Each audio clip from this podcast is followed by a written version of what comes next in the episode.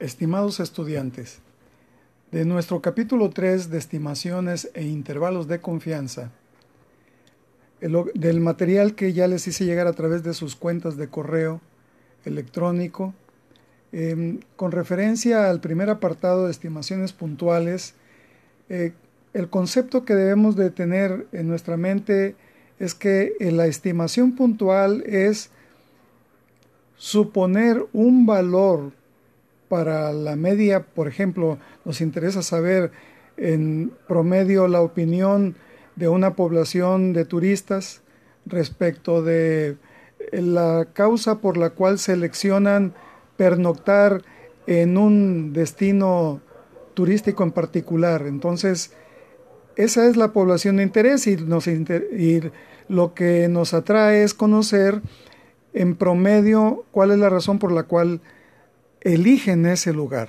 Bueno, si nosotros lo hacemos a través de una muestra, como hemos acordado previamente, el valor que nos arroje de promedio esa muestra, dado que es un punto en la recta numérica, ese valor, cualquiera que sea el valor de la media muestral, eh, cantidad en cientos o en miles, cualquier valor, cualquier número, es, dado que es uno solo, se le llama estimación puntual de un punto en la recta numérica.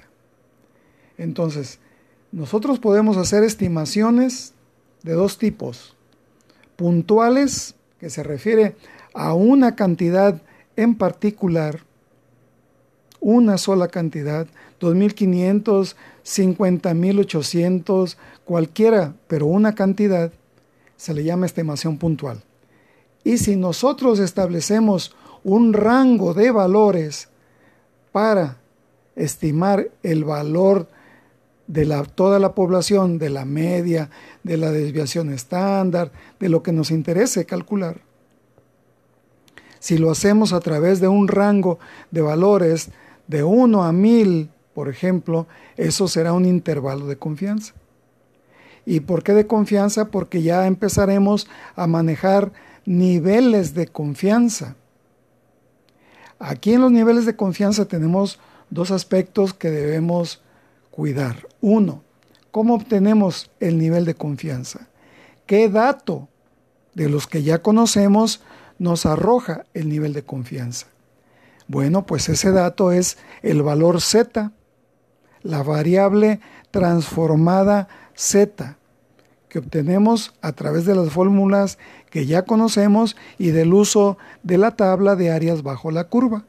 Así, en nuestra segunda página del documento que les envié, podemos observar que una z de valor 1.96 corresponde al 95% se refiere 95% de confianza. Una Z, un valor Z de 2.58 corresponde a un nivel de confianza del 99%. ¿Y cómo es esto?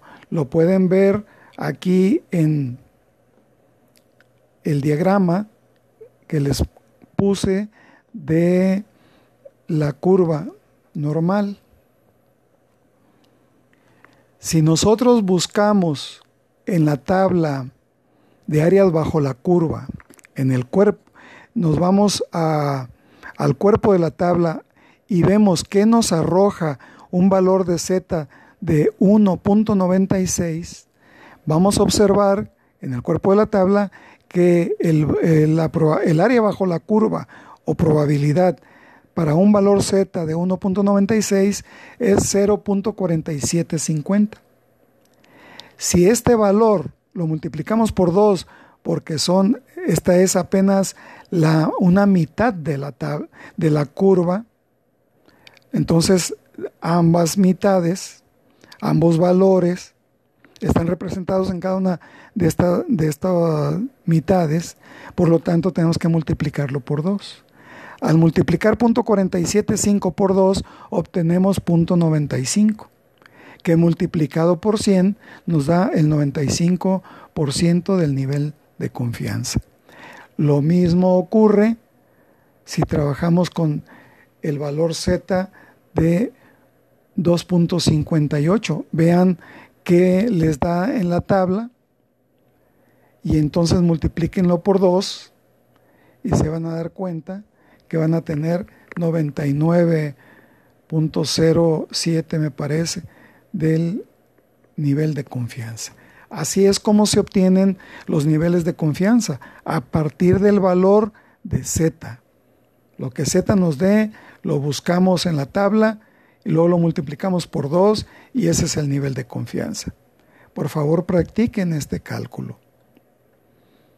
Ahora bien, en la tercera página tenemos el apartado 3.2, intervalo de confianza para la media poblacional, para la media de la población, no para ningún otro valor que podamos calcular, como puede ser mediana, moda, media geométrica, media armónica, desviación estándar, eh, típica, etc. No, es específica para la media poblacional.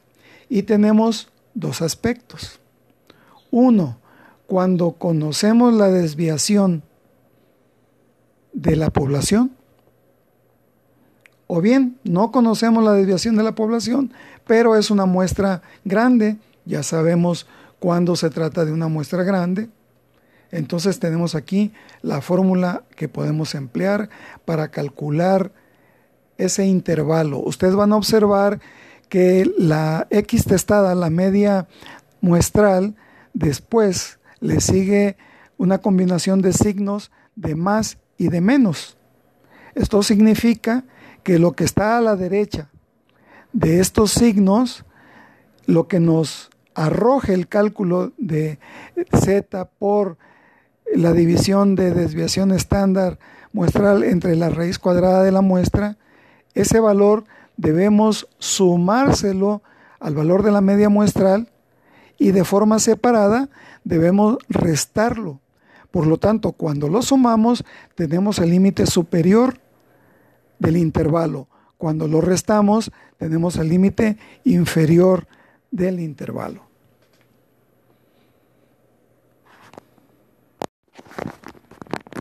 Ahora, con relación al ejemplo, de una asociación de administradores del ramo turístico que desea conocer el promedio de ingreso del nivel medio de estos administradores, bueno, pues aquí podemos darnos cuenta que podemos calcular tanto una estimación puntual, como sería el apartado 1 de la solución, como también una estimación por intervalo de confianza, que sería el punto 2.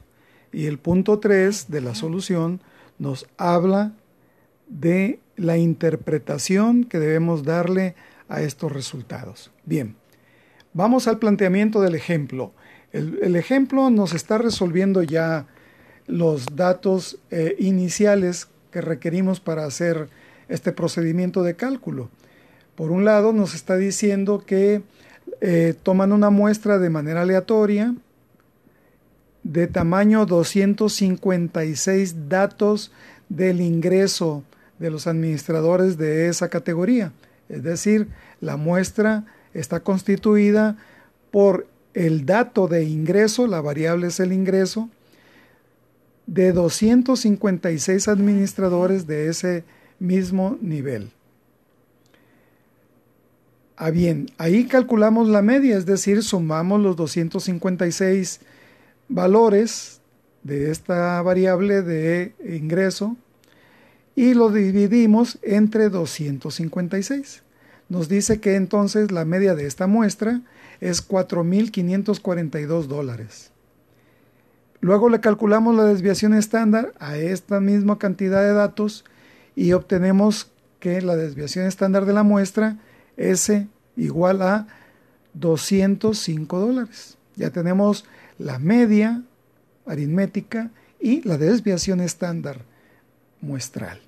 Bien, a la asociación le interesa obtener eh, las estimaciones con un nivel de confianza del 95%. De acuerdo, entonces, en la solución, la estimación puntual que corresponde para la media de esta población de donde se tomó la muestra de 256 administradores, pues es la media muestral. Ese es el valor que corresponde a la estimación puntual para la media poblacional. No tenemos otro como estimación puntual, por lo tanto, el valor de la media muestral es válido como una estimación puntual para la media poblacional. Ahora, vamos al aspecto 2. ¿Cuál es el intervalo razonable de valores para la media poblacional? Es decir, entre qué rango de valores del ingreso eh, se encontrará a un nivel del 95% de confianza el valor de la media poblacional, un intervalo. Bueno, aquí hacemos la sustitución de los datos en la fórmula que debemos trabajar tenemos el valor de la media muestral de 4.542, tenemos el valor de la desviación estándar muestral de 205, tenemos, dado que Z es igual a 95%, sabemos que, perdón, que, dado que el nivel de confianza es del 95%, entonces el valor de Z es de 1.96. Para eso nos sirve el nivel de confianza, para obtener el dato del valor de Z.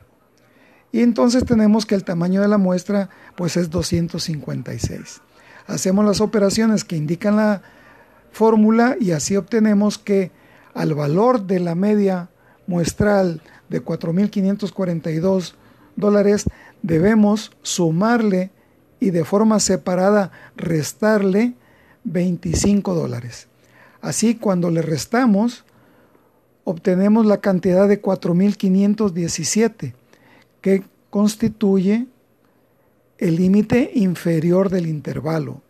Cuando le sumamos, obtenemos 4.567 dólares, que corresponden al límite superior del intervalo. Así, decimos que el intervalo de valores para la media poblacional va de 4.517 a 4.567 dólares, este con un nivel de confianza del 95%. ¿Cómo interpretar este resultado? Quiere decir entonces que eh, de todos los intervalos que calculemos, el 95% contendrá el valor de la media poblacional. No, ojo, solamente de aquellos intervalos que cumplan la dos condiciones. La primera es que sean del mismo tamaño que hemos efectuado en los cálculos y del mismo nivel de confianza.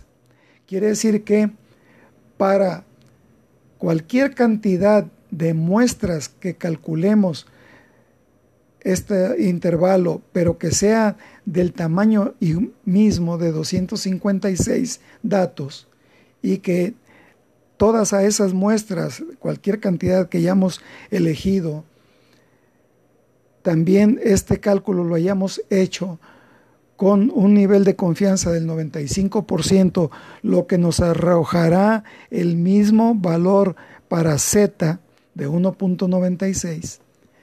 Para este conjunto de muestras de mismo tamaño 256, de mismo valor Z 1.96, aproximadamente el 95% de esos intervalos contendrá el valor de la media poblacional. Por lo tanto, el riesgo que corremos es solo del 5% de los intervalos de que no lo contengan. Pero intervalos de este mismo tamaño y de esta misma condición de nivel de confianza. Ahora sí, dudas por favor, que estén muy bien, saludos.